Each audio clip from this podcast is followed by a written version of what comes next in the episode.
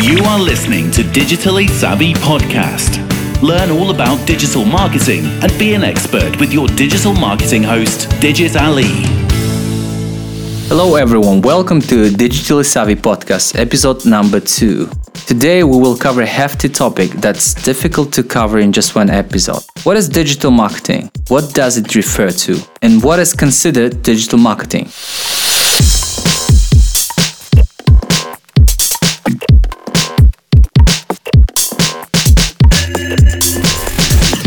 Have had a lot of recent requests from my clients asking me to perform complex digital marketing for their companies. My first question is always whether the client actually needs a complex approach or just specific elements of digital marketing. This confusion is often caused by the client's lack of knowledge regarding what digital marketing really is. Digital marketers themselves often cause confusion because sometimes people who refer to themselves as digital marketers do not really understand digital marketing what elements and channels fall under that term, or what areas to focus on as a digital marketer. So now that we know there is misunderstanding around digital marketing, both on the side of clients and digital marketing professionals, let's clear things up.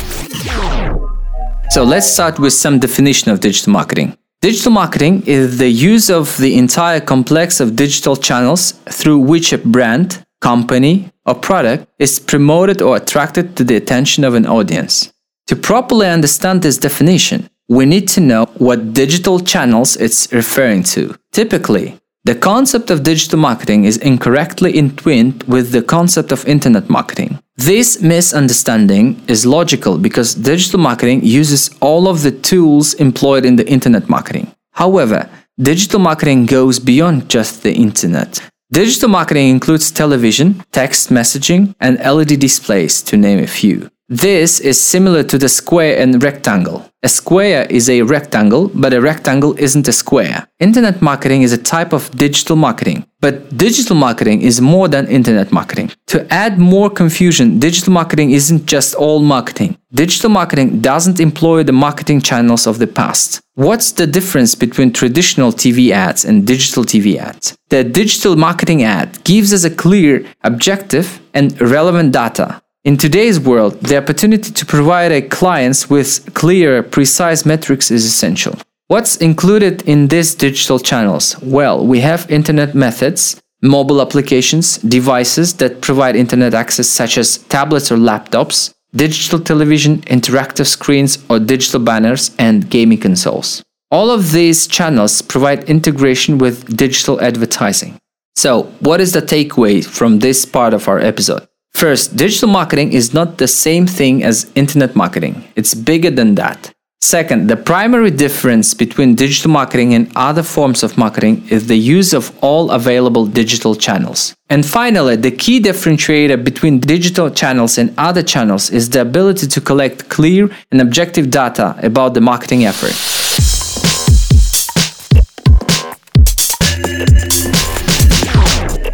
We have to understand each of the things that contribute to the topic. Digital marketing has a massive reach, and for the purposes of this podcast, we will be focusing primarily on those channels related to internet marketing, a subsection of digital marketing.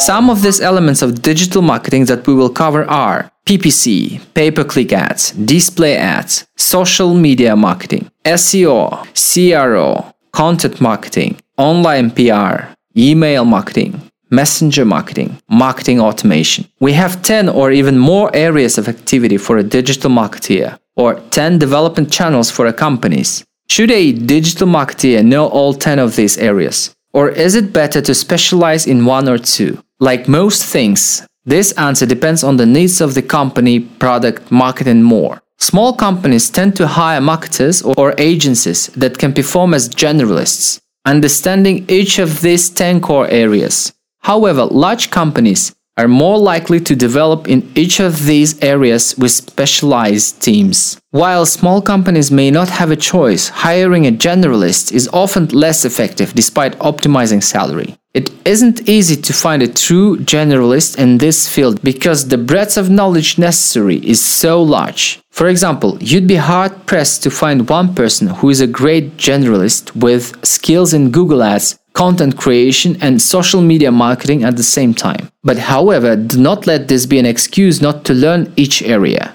It's still important to understand all 10 areas even as you specialize in one or two. For example, I place great emphasis on Google and Facebook ads as part of PPC advertising. I delve into sales funnels, for example. However, I'm currently actively engaged in search engine optimization and learning these areas is highly relevant for the projects I'm currently working on. You will always be a better digital marketer if you keep learning. I have no doubt that digital marketing will trend toward creating new types of interactions. We can consume more information in one day than our ancestors would have consumed in one year, and we are still learning what this can mean for a business. The world is faster, more transparent, and more interesting than ever before, and digital marketing is growing in so many new ways. This episode has hopefully shown you how immense digital marketing really is. And I think that each of you likely have questions. Join us again for the next episodes to delve further into digital marketing and its implications. Thank you for listening.